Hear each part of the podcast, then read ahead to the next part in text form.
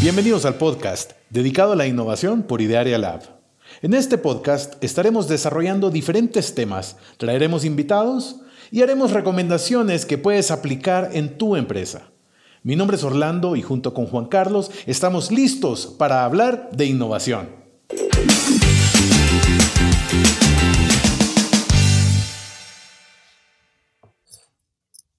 Bienvenidos una vez más a el podcast de innovación por Ideal Lab. El día de hoy estamos con Juan Carlos conversando sobre cómo identificar tu cliente ideal. La verdad es que todas las empresas, de alguna u otra manera, estamos relacionadas con el negocio de la satisfacción de clientes, porque todos nos interesan, independientemente eh, que nos dediquemos a productos o a servicios, que nuestros clientes estén satisfechos con lo que estamos haciendo. Y entonces, bueno, para eso nos interesa entender bien cuál es el, tipo de cliente que más nos, eh, nos está comprando, al que queremos estar llegando y al que queremos llegar cada vez más. ¿Cómo ves, Juanca? Buenos días. Hola, Orlando. Un gusto estar nuevamente en un episodio para, para todos los que nos escuchan justo la idea de, este episodio va sobre eh, identificar la, importancia que tiene eh, para las empresas y, sobre todo los equipos de ventas y los equipos de marketing que tengan perfectamente identificado o esta como radiografía completa de, de, los, de sus clientes, de sus clientes, de sus consumidores y estos roles que, pueda haber en cada uno de los procesos. Entonces me parece que, lo que les vamos a compartir y, ahorita eh, que, estuvimos preparando el episodio, creo que vamos a, compartir eh, información de, de, mucho valor. Correcto, correcto, Juanca. Y es que, fíjate, para ti que nos estás escuchando, una de las, de las situaciones más comunes que hemos encontrado en las empresas es que el, equipo de producción ya tiene listo los, los, productos que vamos a estar vendiendo o generalmente le, estamos pasando ya a las fuerzas de ventas de, ok, bueno, váyanse a vender esto, tendremos que vender más de esto, más del otro, y, partimos muchas veces desde el producto o desde el servicio y, nos encontramos con la realidad de que tenemos un producto muy bueno que nadie nos quiere comprar. Entonces, el, el objetivo acá es darte unos tips, compartirte eh, algo muy puntual de cómo tenemos que incorporar la perspectiva del cliente para poder identificar quiénes son esos clientes ideales y de, y de eso podemos construir también y diseñar productos o servicios que sean ad hoc a lo que estamos haciendo, la actividad que estamos haciendo. Pero ahora, puntualmente en este episodio, lo que queremos es cómo podemos identificar quiénes son esos clientes ideales para enfocarnos en ellos y enfocarnos los esfuerzos que estamos haciendo de, marketing, todo lo que estemos haciendo en marketing digital, en redes sociales, incluyendo las fuerzas de ventas, enfocarnos en este tipo de perfiles que eh, tienen una probabilidad mayor de compra. ¿Cómo es? ¿Nos arrancamos con esto? Iniciamos.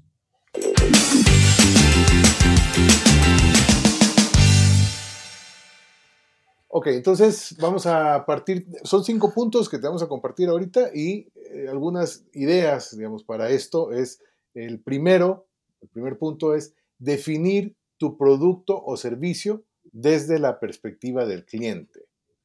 Esto quiere decir, cuando vamos a definir, quiere decir qué es lo que el producto que tienes hace para tu cliente ideal, qué problemas le vas a resolver, cómo lo vamos a resolver. ¿Qué necesidad es la que tiene este cliente ideal o este prospecto que nosotros podemos agregarle valor a través de lo que hacemos. ¿Cuáles son las necesidades que quieren satisfacer? ¿Cómo lo que nosotros hacemos puede mejorar la vida, el trabajo del cliente? Porque muchas veces la forma como, como operamos es resolviendo los problemas de los demás. ¿Qué necesidad tiene el otro? ¿Qué problema tiene? Y cómo yo lo voy a resolver con lo que estoy haciendo. Incluso aquí la, idea sería que, identifiques como eh, ese, esa solución o esa, eh, esa situación te resuelves como primordialmente, ¿no? Porque puedes estar resolviendo algunas otras como en el entorno secundario que a lo mejor se pueden resolver de alguna otra manera. Entonces, quizá aquí la, idea sería que encuentres eh, esa, esa solución o, eso que tú estás resolviendo a tu cliente, pero en lo cual eres único, ¿no? O, o, verdaderamente se soluciona solamente con tu producto o servicio, porque quizá ahí pudieras identificar o, te, o te encuentres que estás resolviendo como tres, cuatro necesidades al mismo tiempo, pues te diríamos que, te encuentres como esa única solución que tu problema, que tu producto está resolviendo, ¿no? De acuerdo, de acuerdo. Muy bien, veamos. El, siguiente punto, el punto número dos, es definir a tu cliente ideal por lo que quieres vender. Entonces, y, más adelante vamos a profundizar en esto, Juanca, pero digamos, ahorita lo que nos interesa plantear es que tengamos claro de eh, qué tipo de, personas son las que por lo general van a comprar nuestro producto o servicio.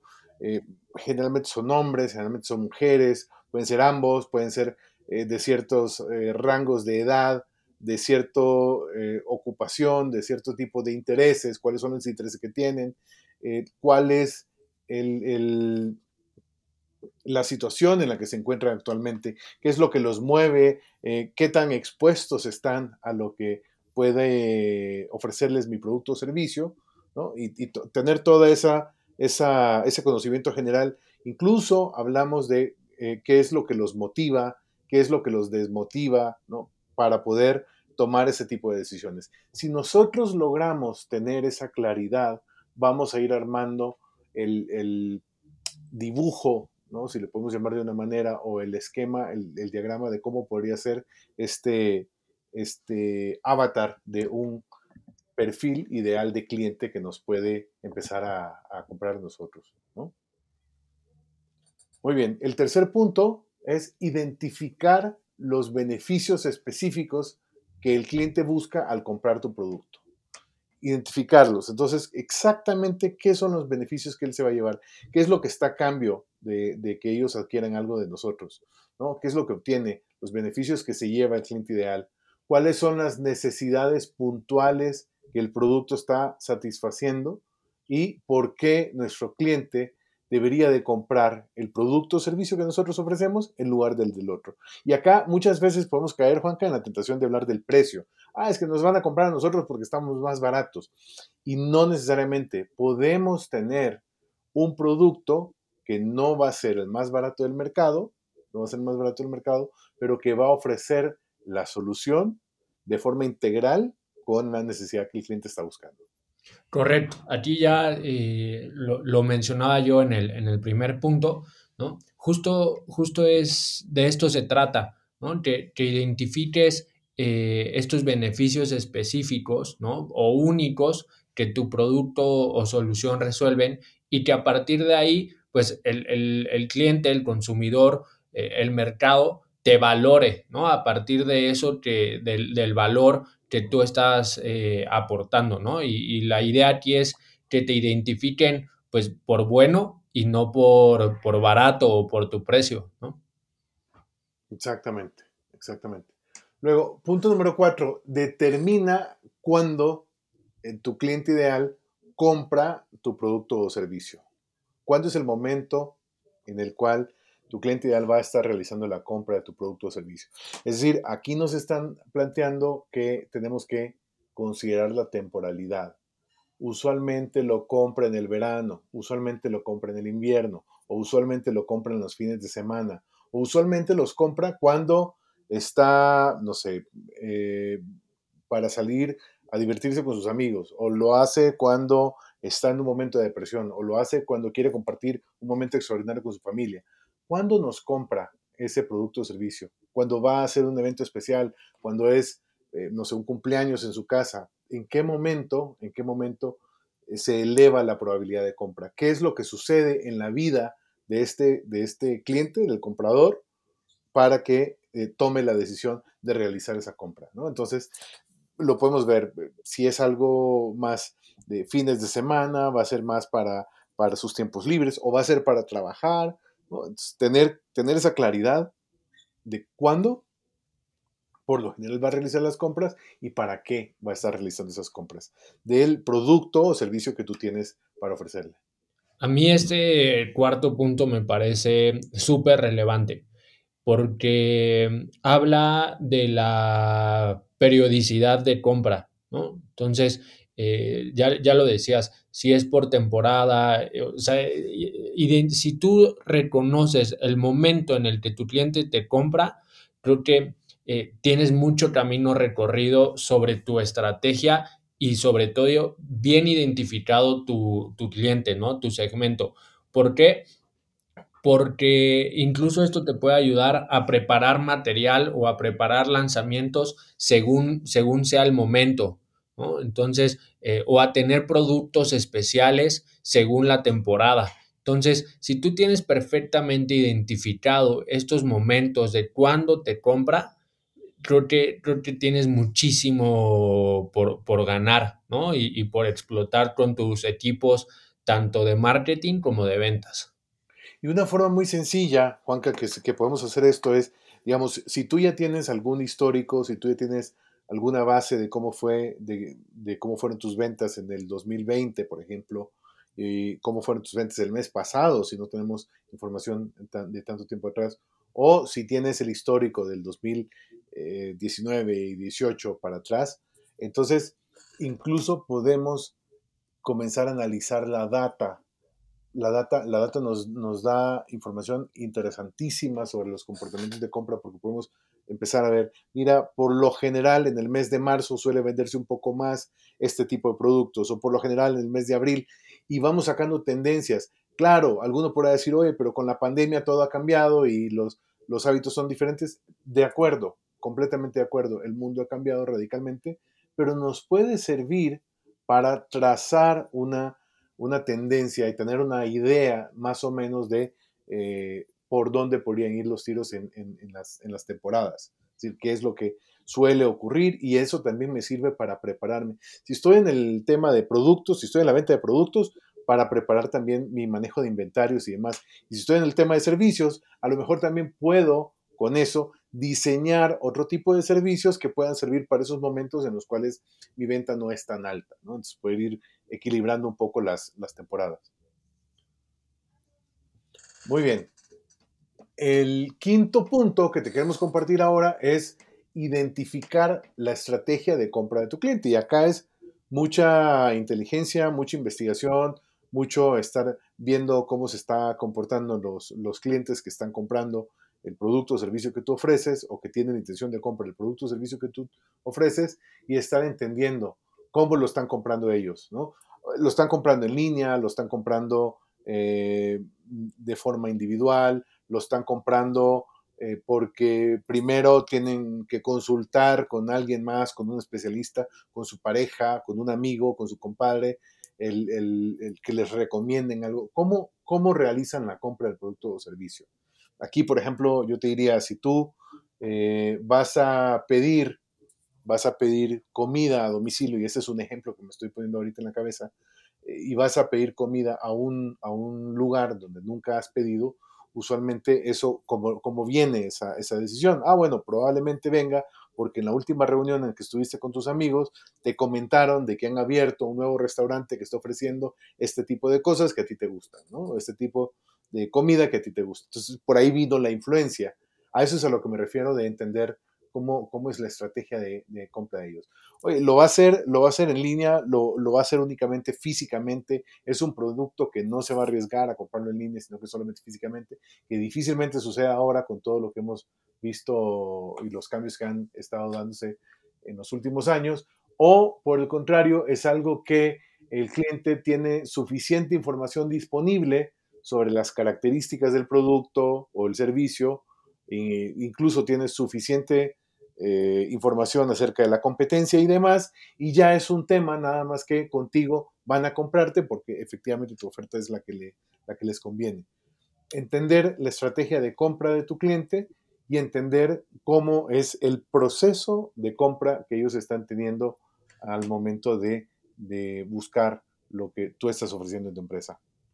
Correcto. Y ahora con esto que, tú mencionas sobre, sobre toda esta parte de la inteligencia, ¿no? Y de, sobre todo, descubrir esos cómo, eh, la respuesta a, toda esta parte de, cómo alcanzar a, conocer a ese nivel a tus clientes o, a los diferentes eh, perfiles que intervienen en el momento de, de la compra, pues ya, ya lo platicábamos, ¿no? Se hace a través de, descubrir perfectamente estos buyer persona, que no necesariamente eh, es una sola, eh, un solo perfil, ¿no? Sino que abarca como diferentes eh, roles y diferentes personas a lo largo del momento de, compra. Entonces, ¿de qué se tratan los buyer persona? Bueno, esto se trata de que conozcas a tus clientes y sus roles en profundidad, ¿no? Eh, ¿Para qué? Para que volteen a ver nuestra marca, nuestro producto, nuestro servicio y a partir de este conocimiento eh, sea una relación permanente, una relación de, largo plazo. Entonces, eh, por definición, que, que, por ahí puedes encontrar en el entorno digital, ¿qué es un buyer persona? Bueno, son representaciones semificticias de tus clientes ideales. ¿Esto de qué se trata? Bueno, te ayuda a definir esta audiencia para que te volteen a ver y al mismo tiempo aumentes esa probabilidad de convertirlos y te encuentres un público objetivo, pero desde un lado humano, ¿no? Que, que lo entiendas, que empatices con él. Entonces, algo bien relevante que, también mencionabas, Orlando, es que todo esto, los cinco puntos que platicamos y la construcción de los buyer persona, se hace a través de información y de hechos reales, ¿no? Se construyen a partir de la realidad, de lo que ha pasado, ¿no? Exactamente, exactamente. Y de hecho, de hecho, me gustaría nada más eh, comentar que el, término buyer persona, como bien decía, son esas representaciones semificticias.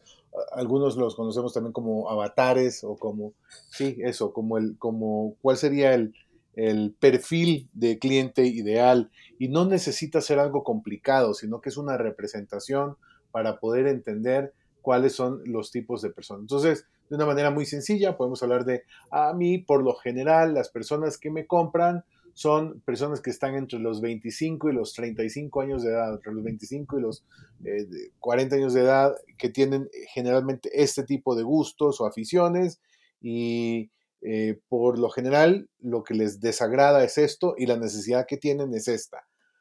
¿Me puede comprar alguien de 18 años? Probablemente. ¿Me puede comprar alguien de 60 años? Probablemente, sí.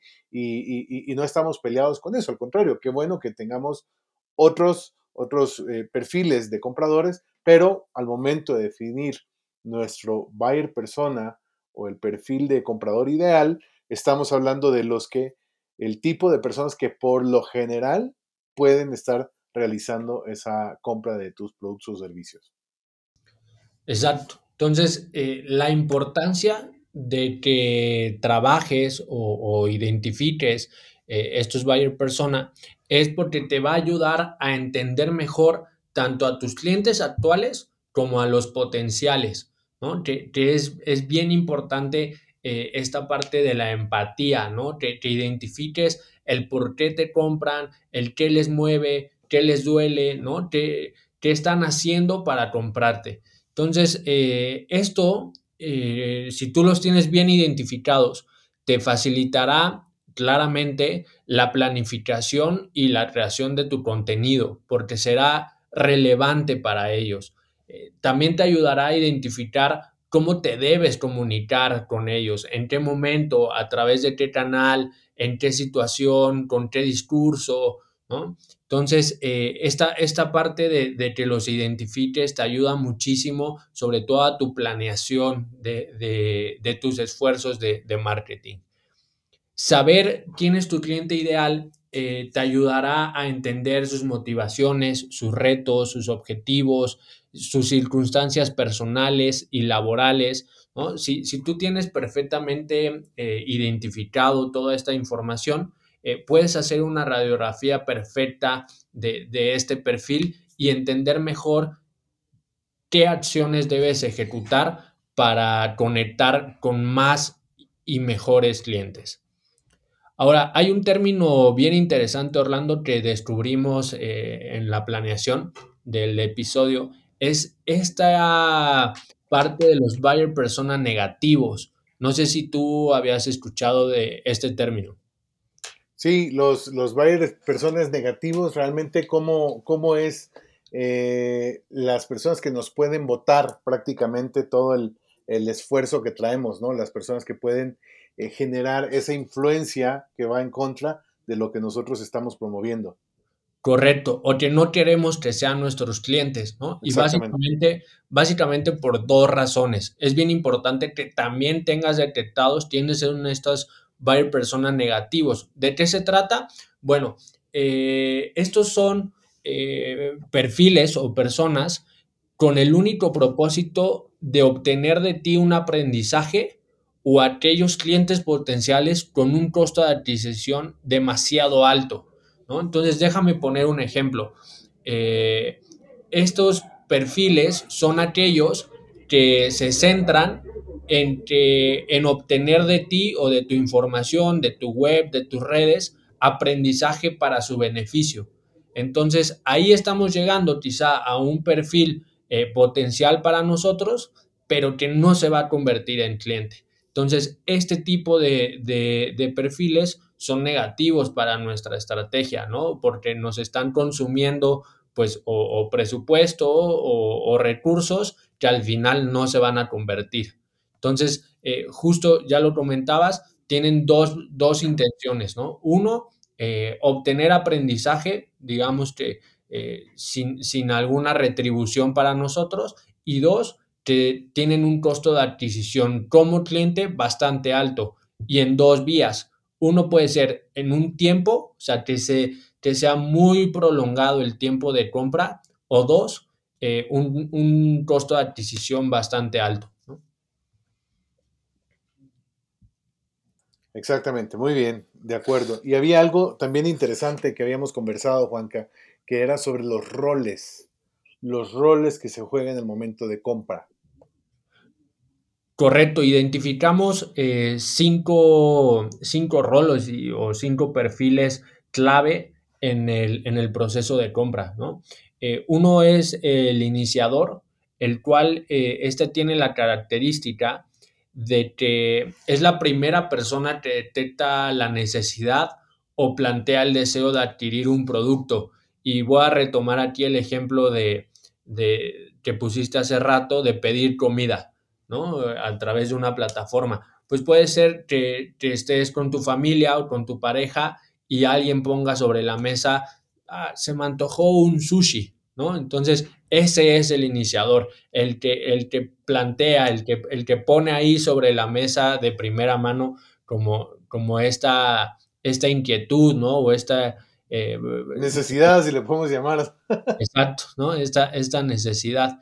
Y luego por ahí viene eh, el segundo rol, que es eh, el influenciador, ¿no? Hoy, hoy bastante conocidos los, los influencers, pues bueno, este en, en la realidad todos somos influencers, ¿no? Manteniendo este ejemplo del pedido de la comida, el que ya la puso quizá puede también ser el influenciador y decir, ah, mira, eh, quiero, quiero sushi de este lugar, ¿no? O el influenciador puede ser el amigo que, con el que estuviste la, cena pasada que dijo que recientemente abría, ah, eh, abrió un restaurante, ¿no? Exactamente, y el que va a saltar y te va a decir, ¿por qué no probamos este lugar? ¿O por qué no vamos a este lugar? Porque es buenísimo, porque siempre me ha ido muy bien, porque me encanta, porque tienen, no sé, tienen muy buenas promociones, por, por, la razón que sea. ahí está, Exacto. O sea, ahí comunican eh, esa, ese diferenciador o, o, ese valor que ellos identificaron para, para influenciar tu decisión de compra. Perfecto. Entonces ya tenemos claros el iniciador y el influenciador. Correcto. Después, el tercer rol eh, viene con el decisor, ¿no? Que el decisor eh, es esta persona que, al final, como su nombre lo dice, toma la decisión de compra, ¿no? O sea, puede ser, por ejemplo, en este caso del sushi, puede ser que sea una familia y sea el papá, ¿no? El que diga, o sea, o sea la mamá, ¿no? Que, también por ahí puede ser la mamá la que diga, eh, a ver, no, va a ser de este lugar, porque a mí siempre me gusta, ¿no? Entonces, eh, el tercer rol es el decisor, ¿no? Que, que puede ser, a ver, esto no quiere ser decir que sean personas diferentes, ¿no? Incluso una misma persona puede tener diferentes roles dentro del proceso de compra. Claro. El cuarto, el cuarto rol es el del comprador, ¿no? Y el comprador es quien finalmente hace la compra, o sea, el que paga. Sí, el, el, que decide, Juanca, si lo va a pagar en efectivo, si lo va a pagar con tarjeta, y si es con tarjeta, si le interesa hacer el pago a meses sin intereses, claramente está en, otro ejemplo, no en la comida, sino el, si me conviene pagarlo con esta por los puntos, me conviene con la otra, cómo voy a pagar, ¿no? Todo, todo ese tipo de, decisiones van alrededor de esto. Que en otro tipo de negocios, ¿no? fuera del ejemplo de, la comida, que en otro tipo de negocios es la persona que podría estar evaluando, ok, voy a tener algún tipo de crédito, me van a dar crédito para poder pagar, me van a dar algún financiamiento eh, para poderlo pagar, o cómo va a ser la forma de, pago. ¿no? Todo eso es lo que va en esta parte del rol del comprador. Exacto. Eh, aquí es bien importante porque este tiene un peso clave, ¿no? Aquí se puede caer la, compra eh, por diferentes motivos. Entonces, eh, siempre el, comprador tiene, tiene un, peso bastante fuerte en el proceso, ¿no? Entonces, hay, que, hay que poner especial atención en qué mensajes y, cómo se lleva la relación con este, con este rol. ¿no? Y por último, el quinto, el quinto rol o la quinta figura que identificamos es la del consumidor, que al final, eh, para, para ser redundantes con el nombre, pues es el que consume tu producto, el que consume tu servicio.